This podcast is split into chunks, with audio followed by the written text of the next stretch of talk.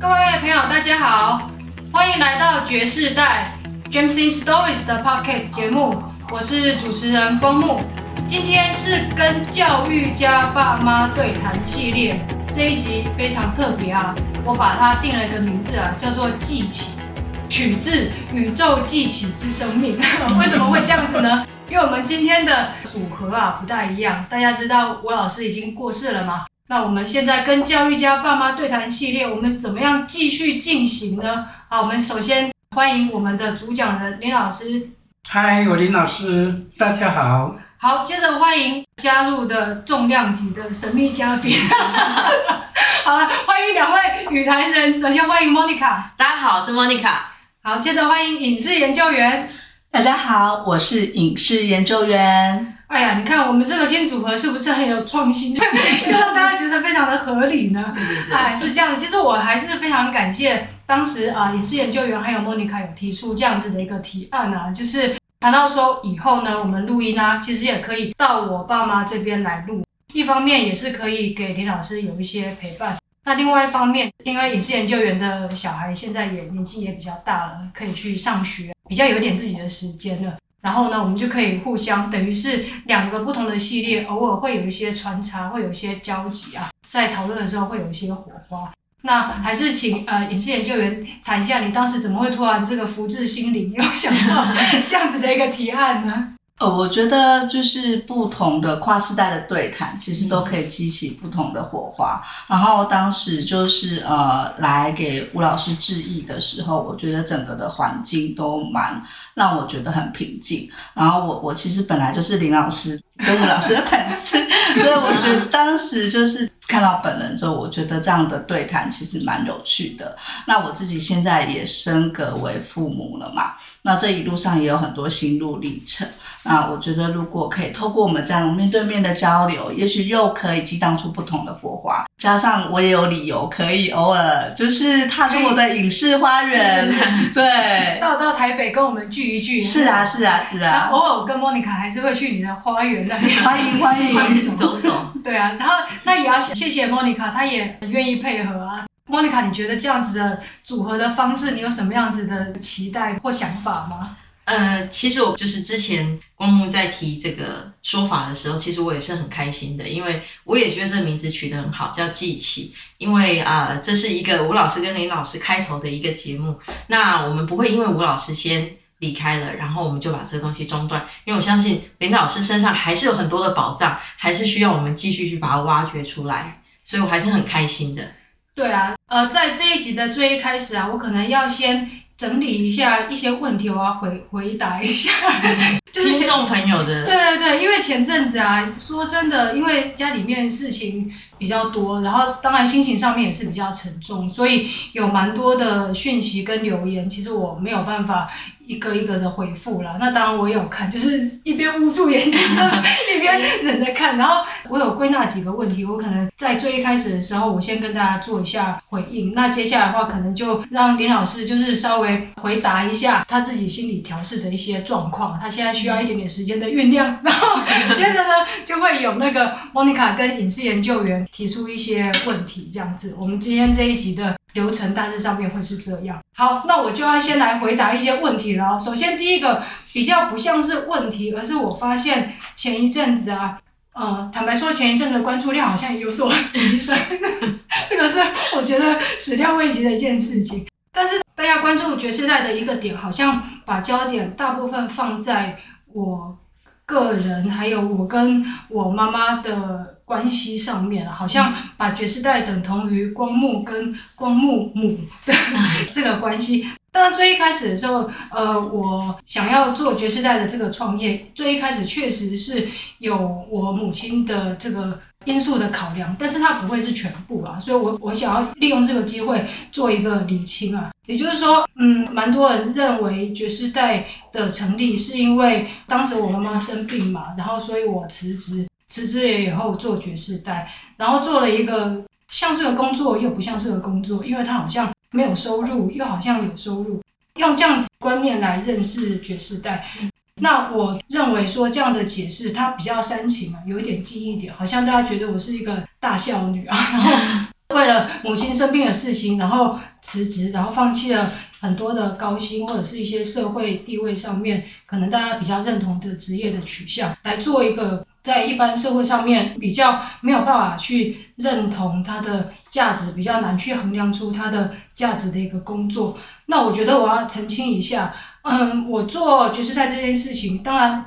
我母亲的内容是一个很重要的内容，没有错。但是我想要呈现的是所有能够，我认为能够净化人心的内容。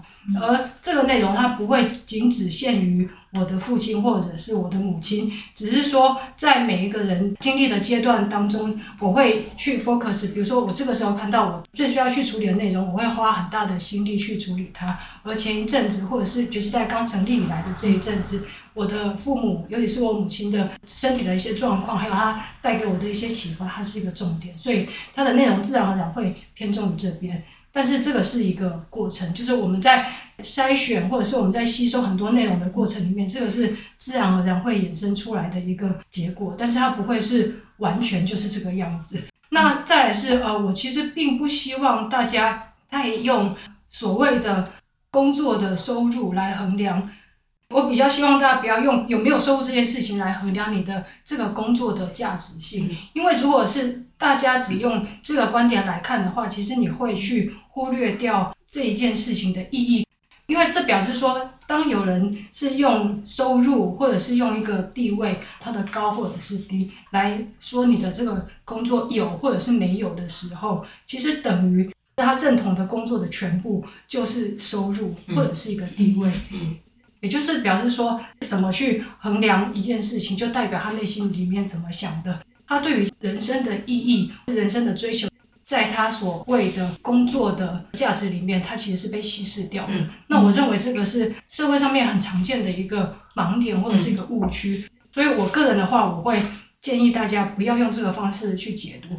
那这样的话，我们就比较有办法去把我们在社会上面认为觉得很有意义的工作，而它是更多不同的面向，它在探讨的是不同向度的东西，我们才有办法把它呈现出来。否则的话是很可惜的，你可能会一竿子打翻了一船人，因为你如果只从这个部分一直去探讨它的话，其实很多重要的东西它会被磨灭掉的。嗯，这件事情第一个我想要去做的一个厘清的事情，嗯、就是爵士带并不等同于 光幕跟光幕母，并不是这个。嗯、我还是很希望去把所有创作者里面很重要的内容，一点一滴、一点一滴的把它挖掘出来。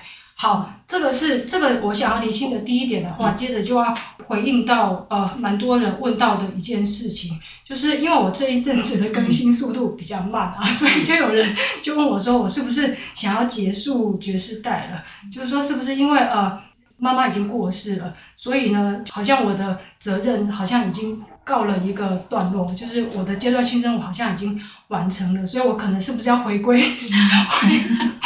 你看有多少人期待你回归？我是要去回归什么社会？要去贡献我的所学，或者是什么什么？但是我觉得这个问题跟我刚刚讲最开始做的那个离心，它其实是息息相关的。这没有所谓回归或者是不回归的问题，而是我们今天选择站在什么位置做什么事情。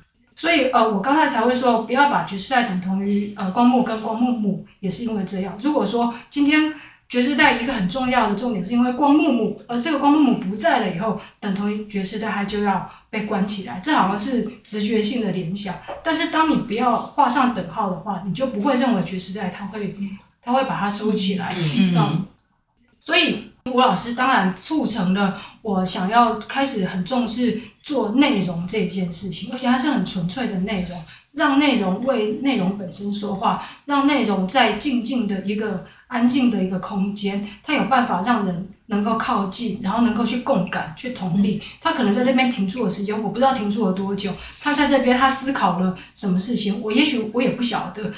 但是他在我们的能力允许的范围之内，提供了这样子的一个环境。欢迎任何有心的人，他能够去靠近的，而我不会去在意，不会去把它当做是一个自我成就的一个 KPI，我就只是做就对了，就是我的概念是这个样子。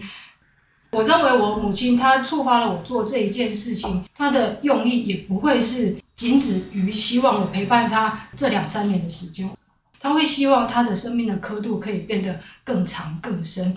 而这个影响力，也许是在他离开了以后，我还有办法继续帮他延续下来的。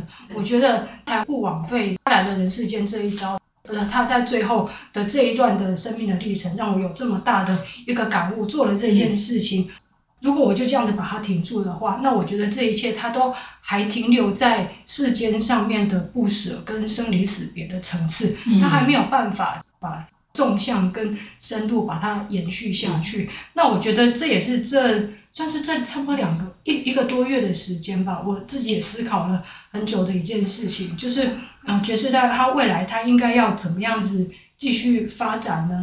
因为当然，呃，吴老师离开，我也很难过，我也有一度觉得啊，意志消沉，是不是？就是就先先暂停，先休息一下。可是我后来又仔细的想一想，这会是这会是我母亲想要带给我的启发吗？那我的智慧只到这个层次吗？就是当时就是啊，好像一时冲动做了这么一件事情，然后他离开了，我觉得我责任已了，然后我就要停住了。我好不容易得到了一点启发，他又关闭了起来。我觉得好像不是这个样子啊，所以我是希望这件事情他有办法再继续升华，他还有办法再继续的发挥下去。那他能够发挥到什么程度？我觉得，嗯，也许过去我妈是帮我开开一扇窗，开一个门。然后接下来就是靠我自己了嘛，对，看我自己能够走到哪一个程度。那我觉得这个是我会继续去努力的啦。好，这个是呃，所以我刚才已经先做了一个澄清，又回答了一个问题了嘛。好，那我接下来还要继续讲哦。如果如果如果觉得讯息量太大的话，就再打断我一下。好，嗯，其实呃，很多人是蛮。还有，其实说觉世代靠什么活下来啊？我觉得这个问题好像从一开始到现在，大家都好像一直存在的。对，大家都。但是其实你不觉得我还活得好好的吗？其实，其实你要从两个方面来看，一一方面是我们活下来到底需要到多少的资源，或者是我们到底需要多少东西。我后来发现，我这几年呢，生活过得极简，但是我的思想或者什么，它变得非常的活跃啊，就是它，它很像是一种在你你已经豁出去的状态之下，你所吸取到的东西，它全部都是获得，而且它会变得很。嗯变得比较纯粹，他会很直接的去跟你的心里面做很直接的对话。那你你吃的东西、喝的东西、看的东西，你会变得特别的珍惜，你会唰一下子就过去，然后有很多的比较，然后有很多想说，哎，这个不够，那个不够，你不会了。然后你会节省掉很多的时间在做这些比较比较外部的一个追求，对，然后你会。对于自己心里面的讨论，然后你去吸，你会有更多的时间，还有更多安静的空间去做自己心理上面的一个提升。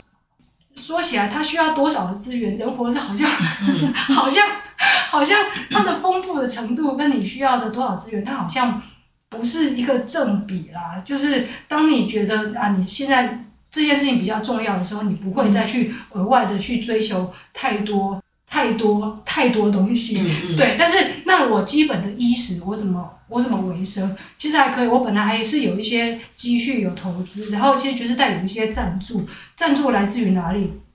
来自于佛寺，所以其实其实大家应该知道，大家觉世代里面听到的很多内容是来自于十方信众啊。有信徒有十方，对于佛寺的这个信任，然后去供养了三宝，而这个三宝他可能又想要再再来赞助觉世代，所以十方的金钱是这样子流通的，所以变成觉世代有一部分其实是来自于十方的供养。如果我们直接这样讲的话，是这个样子。那你如果拿到的钱你是十方的钱的话，你更不会想要把这些钱拿去做很商业、太商业性的，或者是太物欲性的一些追求，因为我觉得这。应该是不对的回路啊，嗯、就是因为他如果是这样子来，我们就应该要这样子去嘛。嗯、他应该是要有这样子的循环，所以我会把它控制在一个应该要有的循环里面。嗯、对对，所以这个是就是在可以存活下来几个来源呐、哦，还有一个是来自于就是。直接支持我的人嘛，比如说像曾伟峰，其实还蛮支持我你你要直接把名字出来吗？没没关系啊，反正他反正他就是你的另一半嘛。反正反正反正他现在在美国开心嘛。啊，没有，他现在他现在在美国开 开会。不管他，但是其实其实我觉得他他不是那么了解我对于这件事情。用认真的程度了，他可能就只是觉得说啊，反正他我喜欢做什么，他就支持我做什么，差不多是这样子的概念。但是他可能不是那么了解我对于爵士带里面，我真正想要去达到一个什么样子的状况？嗯、像其实大家很多人都觉得说啊，我的笔名叫做光木，光木，光木，这也不过就是一个笔名而已。可是如果大家真的是回去看那个佛经里面的内容，嗯、其实它是叫做光木，它其实是有一个很沉重的一个一个、嗯、一个想法在里面，对，还有它有个很大的意涵，还有很大的这个发愿在里面的。发下去以后，它是。不是说说就算了，不能退缩。对，因为我们已经是很认真的认为自己是一个三宝弟子，而我们想要往这个方向去做执行。嗯，用口头我就不会讲的太深了，但是我可能之后用文字把它写下来，嗯、大家可以去看这个《地藏经》里面的第一品跟第四品，光目在第四品啊，然后第一品有一个婆罗门女。他们其实讲的都是地藏菩萨的某一世啊，他们的某一世里面曾经发过了什么样子的大愿，然后这个婆罗门女啊、光目女啊，还有里面的还有好几个例子啊，其实都是曾经发过发过大愿的人，他们最后都证成了就是地藏菩萨的果位嘛。然后他们其实都有一些共通点，就是一个就是要舍所爱，婆罗门女跟光目女其实都是因为他们的母亲离世了以后，她非常非常的担心她，不知道她去到了哪里。一方面是担心，一方面是因为他光目的妈妈是真的跑到了恶道里面去，嗯，他很想要把他救拔出来，他真的很想要把他救出来，可是太难救了，因为这已经是累世累世累世的业了，所以他只能用发大愿的方式要把妈妈救出来。这个过程他绝对是不可能容易的，他绝对不可能容易的。嗯，婆罗门女跟光目女是不同的背景，婆罗门。在印度里面的话，他是在种姓里面的很上层，他是一个神职人员。嗯、光目女不是啊，光目女她只是个普通人家。可是他们发的大愿都有几个共同点，一个是他们是非常的瞻礼这个如来，就是非常的虔诚，嗯、然后非常的这个信仰，再来是他们都舍了所爱。婆罗门女把她的家宅都卖掉了，然后光目把她最爱的东西全部都舍掉，立刻去舍掉。嗯、我也会做类似的事情，嗯、我也是一直在做这件事情，而且我是认真的，我不是只是说说取个笔名，这个事情就算了，嗯、这个事情我还是继续。然后再来是你要开始要做一些弘法的事情，就把很多的恶苦的人能够去做一些度脱，但是你自己还是一直在这个地方持续、持续、持续、持续的做这件事情，你才能够确保你的母亲。能够上去嘛？嗯，最后当然他们的母亲也都到了上面去了，然后甚至光木的妈妈最开始的时候，她其实因为业力太重了，所以她是先转世，她一直在地狱里面轮回，在恶趣里面轮回，很苦。后来呢，因为光木发了大愿以后，她妈妈先转生了一次，但是只活了十三岁啊，然后后来这个小孩他就夭折。可是他妈妈又再转身了以后，他就到了天人，到了初禅色界，我们在欲界嘛，嗯、到了色界的初禅天梵志，身为梵志，那个寿命百岁，所以他再转了一世到了天人，他再转了一世，他就到了佛国去了，所以他妈妈等于转了一二三四四次，他才上去。你看这需要多大多大的愿力跟时间才有办法达成？但是经典里面有这样的记载，我是非常相信这件事情是真的。你唯有这样子持续的去进行，一定是基于对于我们所爱的人推己及人的以后，力量才会变大。而这个变大的力量，它又可能够再去促成你原本在乎的那一个人有所度脱嘛？我觉得这个才是从小爱变成大爱，然后最后就是全部都能够兼容的一个方向。信愿行就是这个样子。嗯所以意思就是在做爵士代的时候，其实我的考量是不同层次的。好，那这个是我先做的回应，结果回应了这么久，好，那听课听因为大家都有一些那个疑惑，都有一些更多的疑问。好，那我就是先做这样子的回答啦。好，再来的话想问一下那个拔好，我有朋友有在问说，你日常生活上面有做什么样子的调试，然后目前心理调试的状况是怎么样？应该调试的蛮好的了，从从。很深很深的思念，就慢慢的，你就跟我讲，妈妈可能到哪里了？因为我的努力读经，我的努力念经，妈妈已经提升到什么层次了？啊，因为我没有办法感应，那个奇遇才有办法感应。啊，另外一个法师也跟我跟着回应了，说到四期的时候，他已经到哪里了？嗯，那我就觉得真的很安慰，说他可以到那边去。嗯，啊，光木又跟我讲说。你自己要认真的调试，认真的让自己精进，嗯，然后妈妈才不会在那边等你，哦，对，对，妈妈才可以赶快走得很快。嗯。嗯。嗯，然后我自己也静静了，一定的脚步走过去了。嗯，好，我我我帮我爸爸讲一下哈，我觉得我爸当然是对我妈的那个思念是很深很深的嘛，嗯、因为舍不得自己很爱的人，一开始的时候大家都会很想要继续再求下辈子再见面，就是那个叫什么？再续前缘嘛，嗯、对对对，就是在做什么，未来在做夫妻啊，在也许未来在做夫妻的时候就不要这么辛苦啊，可能日子好过一点，然后。大家都不要生病，然后儿孙满堂都很上进，不要像不要像现在公务一样，就只能做一些不知道在干嘛的。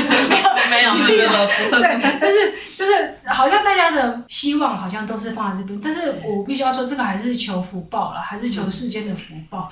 那我觉得我爸现在比较好的一点是他渐渐从求世间的福报转着去求解脱了。我后来才知道，说我妈的真的是束缚症候，她的功力是很深。他就是装假装，就是自己都不太会、不太会那个样子。他把很多的对外的面子都留给我爸了，所以他甚至对于很多对于佛法上面的东西，因为他知道我爸他其实，在以前就忙着工作还有赚钱的时候啊。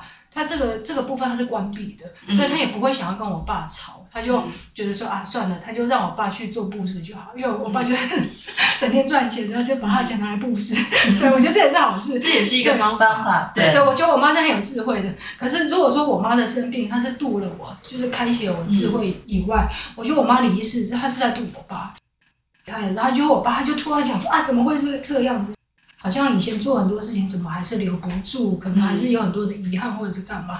可是你真的是在从念经的过程里面，还有你在去慢慢慢慢理解佛法的过程里面，他会知道说，哦，啊，原来人死了以后，不是只有这样子再续前缘而已，你还是有可能在别的地方一起做同修道友。他现在开始有慢慢慢慢从呃两个人之间的这种呃世间情啊，他有稍微再更往上提升。我觉得我爸跟我妈，他们如果真正都有办法上去的话，他们能够去造福的、能够去利益的人是更大更大。我觉得这件事情，我觉得就够了。我这一辈子 能够能够有办法让他们两个人这样的话，我觉得，我觉得也就、嗯、也就圆满。嗯，对啊，所以我也是跟我爸说，不要太伤心了，偶尔伤心一下 就好，其他时候还是可以自己对啊，嗯，把把生活过好。对。其实从光目这阵子的一些发文，还有刚刚的呃一些虽然说是厘清，我觉得呃可以感受到说，其实吴老师他的精神跟信念一直都在，而且可能是透过光目以觉世代这样的平台去延续下去，所以也很开心的听到呃光目刚刚提到，就是说不管。呃，现在的状况其实觉世代他从最开始的发心跟未来都还会继续再走下去。那这也是回应了这一集的题目，就叫做记起。除了包含我们以新的形式，就是呃跟林老师一起录这一集之外，其实也呃说明了，就是光目会继续以。觉世代这样的身份，他其实就是等于延续了吴老师他对于这个世界的理解，对于这个家庭的爱。上次来的时候，就更能够感受到林老师跟吴老师对这个家的奉献跟支持，还有呃，至少我们认识的光木，从光木身上看到他对于一些事情，其实真的蛮成熟的。嗯，嗯，这边我也就先带入。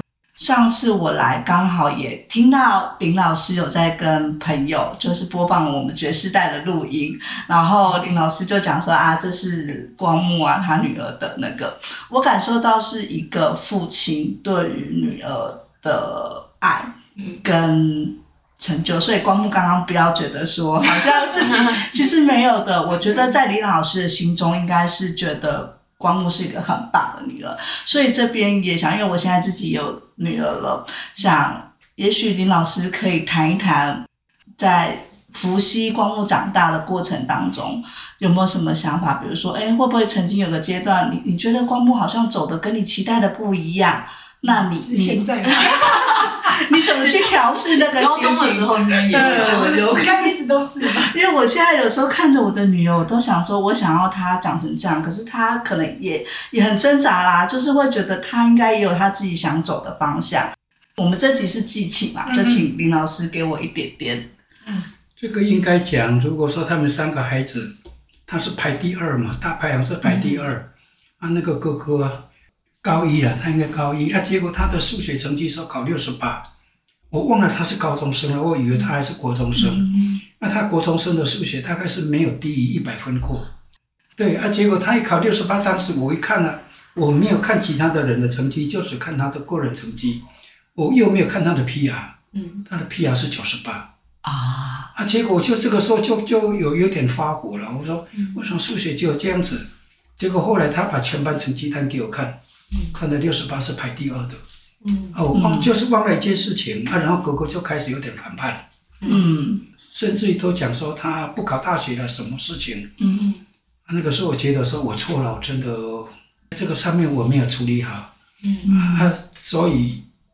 那一阵子，我就后来想想，一直想要办法要弥补，嗯，弥补这件事，就是把他的心是不是能够再稳定下来。是，所以当时就买了第一部车子，在一家人就往比较山上去。你开车眼睛一定是往前面嘛？是是。我就跟跟哥哥讲的时候，哥哥爸爸很抱歉啊，这一些就是说我当时处理的不恰当的对话，嗯、妈妈一直跟我讲。她讲，孩子是个体，不是你的附属物。嗯，所以你要让每一个个体去发挥他的所长。嗯，你我们提供就是我们只是尽全力去提供，但是不要有所需求。嗯，所以那个时候妈妈跟我讲了以后，我就讲哦，了解，我了解。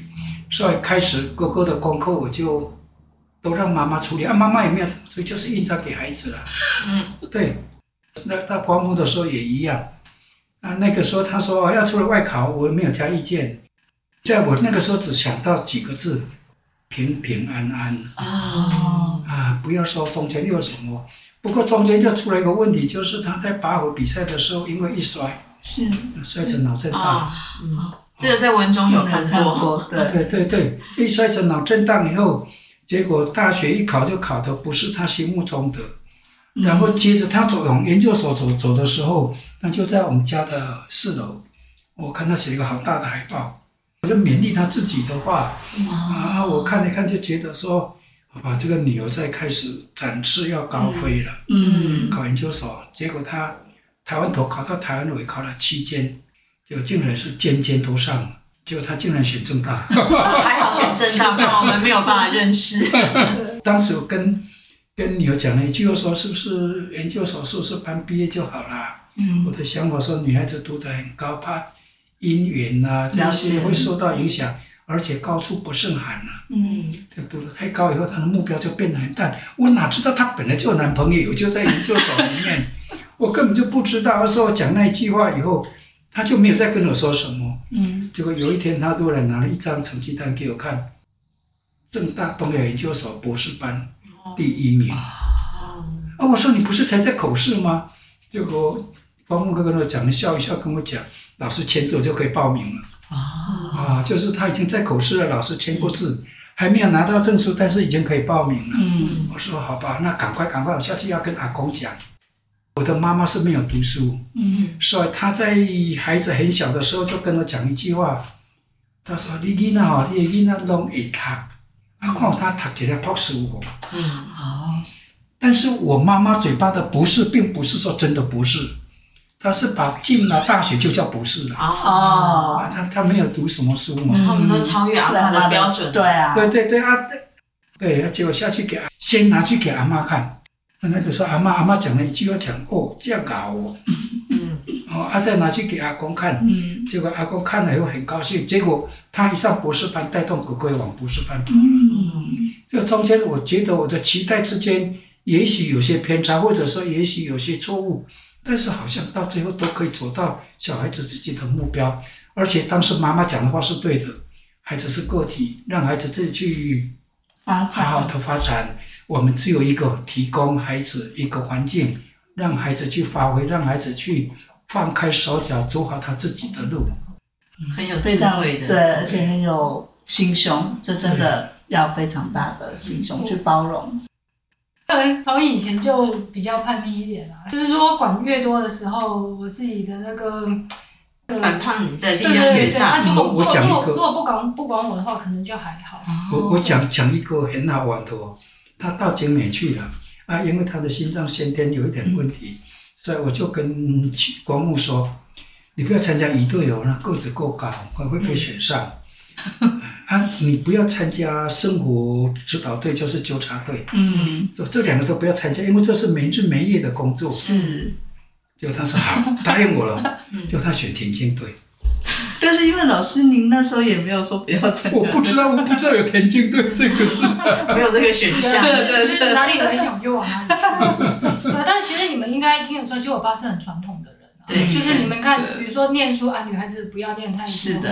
然后呢，那个反正很多啦，就是这么走，尽量走安全的路。可是可是可是他有，可是他还是有一个。好像警钟一样在提醒自己说，虽然他有那个传统的观念，嗯、可是他还是有在提醒自己说，应该要对，就是就是你该你该该放的时候要放啊。就我的意思是说，大部分的人他会有他的惯性，他思考的惯性。比如说我爸他可能是比较传统型的人，然后比较家父长制的人，那他教育小孩的时候，最一开始也是。引起这样子的一个东西，嗯、可是当如果小孩他不是你所预期的时候，也有没有办法去做一个调试？我觉得这个可能也是父母的，对对，父母真的，妈妈把我引导过来了，嗯，对，我觉得就是吴老师很重要的一句话点醒了，对，我也是林老师，呃，信任吴老师，然后可以接受这样子的一个点醒，那也许你且你你你以后小孩，还有就是你跟丈夫之间的那个。故事，对啊，可能他他一直磨，一直磨。嗯，不过那个时候妈妈跟他讲话的时候，他没有生气呢。嗯，他就这样静静的讲。那孩子是个体啊，我们都有学过那个心理学啊，那也都学过教育理论啊。嗯，然后我就觉得妈妈这么一讲，我是才想到说，真的是必须要把孩子当个体，不要把孩子当做自己的附属物。嗯，孩子将来的路，他是他自己去决定的。是的，孩子他将来他要做什么，我们没有权过问，也没有权去做指导。嗯，所以就就就完全接受妈妈了。嗯，所以我觉得好在有妈妈，要不然的话，我今天可能跟孩子之间会有关系会不好。嗯，不仅仅关系不好，会反目。嗯，因为有的时候是我们为人父母会。过度担忧或是恐惧，可能会害怕说，我今天是不是这个做不够，或者我没有帮他保护好，对。那他将来可能受伤了，或者是受伤的时候就会觉得啊，是不是我没有帮这个小孩顾好，或者是他将来在这条路上吃苦了，遇到危难了，也会觉得啊，是我没有把他照顾好。可是有时候是，或许要信任我们的孩子，他是有足够的嗯能力去适应。到孩子需要求救的时候，我们再伸手。哦，对，孩子都没有开话前，让他自己处理。好，我会谨记。对，这是妈妈说的，不是我说的。对，好啊，莫妮卡，你刚刚是不是有什么那个？哎，可是我这个话题又会跳回前面，这样可以吗？没关系啊，没关系啊。哦，呃，那我就是还是要回到那个吴老师离开的这件事情啊。嗯、呃，过去几年我也参加过一些长辈的告别式，然后有时候、嗯、那天莫妮卡有来。对，他一来我就爆哭，我我有看到，我本来忍住了，就他一来，他走过来我就爆哭，因为我不知道你会过来。对，所以我我也有一点这个，就是我我很想做这件事情，就是啊，那个听众朋友可能不知道，就是我那一天过去参加告别式，然后我看到光目的时候，其实我还是情绪还是很激动的。然后呃，我跟吴老师致意之后呢，我就呃忍不住的去。跟光目握了一下手，我当时候的想法是我很很想做这件事情，是我想要，因为这种事情无法安慰，嗯，好，这个无法安慰，你也不能叫他你不要难过，那是不可能的事情。嗯、那我一直很想要给他一个温暖的感觉，所以我就去握了他的手。可是，呃，可能在那样的场合，这种动作不常见。可是我当下很想做这件事，然后做完离开之后，我又想说，哎，我这样做，我是不是？因为我事前没有讲，那我也不晓得这个动作有没有顾虑到当事人的心情，或许他不想要握这个手，或者是怎么样。我的学生来了都跟我拥抱。对，嗯、那我就我就有一点在意，说，哎，然后后来我又看到光幕就掉下眼泪，我心里想说，哎，那我到底做这个动作，我只顾虑到我自己的想法，我想要给他一点温暖，可是我没有顾虑到说对方对于这样的一个动作的想法是什么。我也知道那个时候当事人都在忙，所以我还是离开了。离开了之后，呃，后来光木就在稍微有空闲的时间，他传了讯息说啊，谢谢你今天过来，然后我就趁着这个机会跟光木说了一下，说，哎，我刚做那个动作。呃，我不，我没有顾虑到你的情绪、心情，我不想这样，对不对？但是我的想法只是想要给你一点温暖，这样子。呃，后来光木就说：“哎，没关系的，他很可以接受这个事情，这样子。”那回到刚刚前面，就是说，过去几年我曾经代表我的父母，因为我父母住在台东比较远的地方，然后有些长辈是在北部。我从台东走出来的，我知道那个，对，跟跟。就是在，在那个东河的照片，我还印象深刻。东河桥，对哦。然后就是因为我我爸妈住在比较远的地方，然后有些长辈是在北部嘛。然后当这些长辈过世的时候，有时候爸妈不方便来参加，那我会代表他们去参加一些告别式这样子。那我我每次去参加告别式的时候啊，其实你好像认为你对死亡有所了解，因为你看了很多次。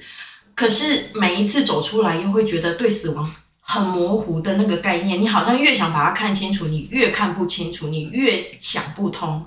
然后比较近一次的的这个经验是在去年的时候，我先生的一个学姐，然后她因为生病，然后过世了，这样子。那那一次的告别是我是非常近距离的瞻仰遗容。那在那个过程。这个短短的几十秒钟瞻仰的过程里面，其实没有恐惧，嗯，但是一直萦绕在脑袋里面的想法是死亡到底是怎么一回事？你越想看清楚，你越看不清楚。后来吴老师的告别式过后，然后光目也沉淀了一段时间了，然后再发了两三篇文章。那我在看那些文章的时候啊，我有个很深的感觉，就是我们好像对生老病死这四个字，我们常常。可以说得出口，可是我们其实不了解它的深意。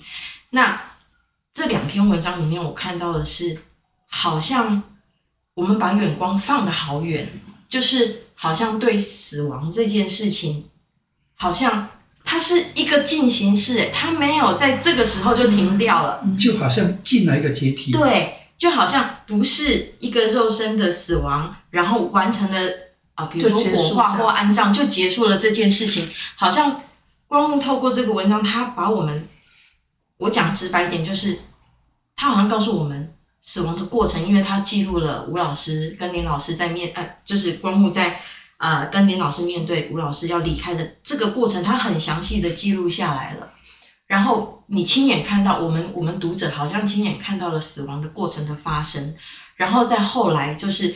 透过经文的分享，或或或者是刚刚林老师也提到，他要在经文上再更精进，他希望林吴老师可以走到某一个境界去。他好像在告诉我们所有的读者，就是说死亡它不是一个停止的一个过程，它后面还有很长的一段路，他可能需要去走的。而这个路是我们一般人真的不熟悉，嗯，真的不了解。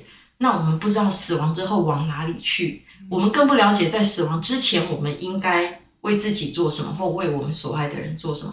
那我觉得很很呃很感谢，也很珍惜的，就是说，呃，光目吴老师、林老师在这两三年的时间，让我们很清楚的记录下来，很清楚的看到，让大家可以透过这个东西学习我们怎么面对死亡。嗯，对啊，我觉得这个也是我现在最想要去做的事情，因为我觉得人到了最后面哦，就是。最难过的就是生病跟道别，但是可能是因为现代人生活的节奏也比较快，那、嗯、可能大家都会去听说，哎，好，好像礼仪社或是你的宗教，嗯、你信爱的宗教告诉你说应该怎么道别，这个道别就是到这边就结束了，结束。但是其实如果是就我我自己还有我的师傅一直告诉我的一些事情，其实你知道。真正的慈悲不是这样子的，嗯、就是你对于一个众生真正的慈悲，它其实是没有止境的。而我们现在能够到这个状态，其实也也是有别人给予我们慈悲，所以我们可以到现在有这样子的机会嗯，我们可以讨论这件事情，我们可以思考这一件事情，为自己、为别人，嗯，开始做这些努力。嗯、我觉得它都是一个累积，一个累积，还有一个循环。吴老师等于是他用自己的病苦，还有他的离开，告诉我我们这个功课嘛。那我觉得。他现在放到我面前的这个因缘，就是我必须把这些东西把它整理出来、写出来。当然知道这件事情的人很多，嗯，我不是程度最好的那一个，但是我可能是有能力把它整理出来的那一个。嗯、没有，对。光目很重要的一点是说，其实可能很多人都知道，也可能不太愿意讲。对对对，不愿意去碰触。对，不愿意碰触，嗯。然后比如说像我们可能对于佛法没有接近的人，我们可能知道有这个。这个东西在有这样子的理论，或是这样子的道理，或是有这样子的真理存在，可是我们可能没有办法去触碰，或者是也不愿意去触碰。但是光木用一个比较普罗大众能够接受的说故事的方式，用自己亲身的经验的方式，他把一些很深奥的佛法的经验，把它转译成我们可以接受的方式。我觉得这是一个很好的方式，因为我在看光木。最近两篇上的文章，它其实内容用了非常多的佛教经典。其实说真的，在门外汉来看的时候，要读起来每一个字都还是有一点困难的。不过他在前后，他用自己的亲身的经验，就是包括林老师的说的话语，然后整个事情的经过，其实你很容易可以带入那个佛教经典，很容易把人带进来。对对，我觉得这是一个光目做爵士带一个。价值的所在，因为我还是再回到前面回答，呃，很多听众的疑惑，就是说，其实我虽然自己也参与在爵士代里面，说真的，很多事情我我也还没看清楚，但我能够知道光木他有一个很远大的构想在他脑袋，即便我们是算是比较亲近的伙伴，我还是没有办法理解他的全貌是什么。不过，就是透过文章慢慢的看，慢慢的那个，你会理解他那个。好像你有一点慢慢要理解他了，而且你尽量不要用世俗的眼光去理解他。那我觉得听众可以做的事情就是，不要带着任何的成见，嗯，不要带着任何评价的一个标准，你就是有空的时候静下心来把这些东西看完。对，就是这样子啊，啊，太好了，谢谢莫妮卡，就帮我们这边算是做一个蛮好的一个 ending 啊。对啊，这也确实是我给我自己训练的功课啊。一方面，我当然我自己的。精进我还会再精进，但是我觉得我另外一方面一直在努力的是，我有没有办法佛法的道理在，但是我不用一直很强调这件事情，对，但是我有办法用这样子的想法或者是智慧，说般若的这个智慧去解释或者是去看待。不同的人，包括你是研究员，包括莫妮卡，包括就是在上面不同的人，他所遇到的课题，因为也许他们遇到的一些课题，其实用佛法的概念，你有办法帮他解释的。对。但是你一讲到佛法，他这个字，他就他就他就断了，他就逗多。所以我也在训练我自己，有没有办法，就是你有这个实，但是你不要有那个行，然后可以让更多的人。他有办法去了解，他知道怎么做，有没有佛这事情不重要啊。你有没有办法把日子过好这件事情比较重要。而把日子过好的话，你一定要有那样子的空性，对，你一定要有那样的空性的智慧，或者是那样的心胸，你就有办法把生活过得比较好。所以这也是我在努力的一个方向啊。那我也是用这一集，哎。我们也讲的蛮久。的，对啊，那我们就用这一集算是蛮好的一个记起吧，嗯、对啊，也是也在这边跟呃所有关心爵士代的朋友们啊，跟大家说，哎，我们也要恢复正常啦，啊、就是让我再用几篇文章，用几集，我把吴老师的这一段后续，我把它做一个交代以后，之后的初文还有内容的更新，它就会恢复正常了，其他的创作者们的内容。也都会再出来了，大家可以期待。那再来就是说，呃，也是跟在天上的吴老师说，妈不要担心了，我们现在是过得好好的，还是会继续把你的意志给贯彻下去，这样子。好，那这一集呢，呃，我们就跟大家分享到这边，谢谢大家的收听，也谢谢林老师、莫妮卡还有品质研究员，我们下次见喽，谢谢，拜拜，拜拜。